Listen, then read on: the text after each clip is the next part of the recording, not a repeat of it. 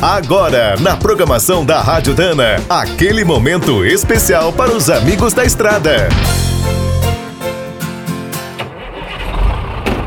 Está começando mais um minuto do caminhão.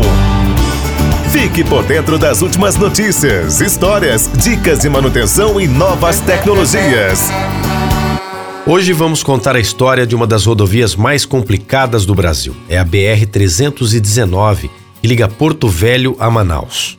A ideia de conectar a capital amazonense por terra é muito antiga.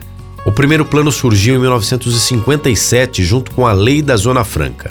Em 60, após a inauguração de Brasília, Juscelino Kubitschek enviou as equipes do DNER para mapear a região e detalhar o projeto.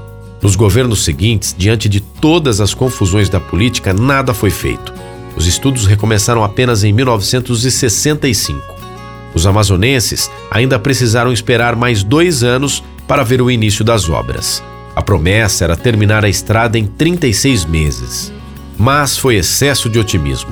Abrir 885 quilômetros no coração da floresta amazônica foi um desafio quase impossível.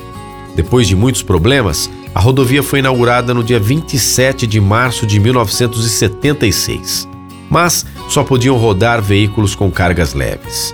A cada temporada de chuvas, uma parte do asfalto desaparecia.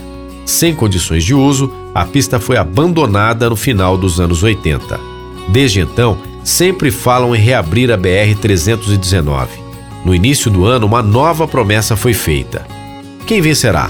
A estrada ou a floresta? Quer saber mais sobre o mundo dos pesados? Visite minutodocaminhão.com.br. Aqui todo dia tem novidade para você.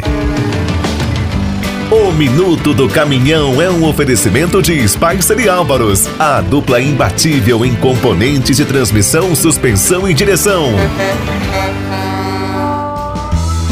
Quem é do trecho já sabe, para ficar bem informado, a Rádio Dana é sempre a melhor sintonia.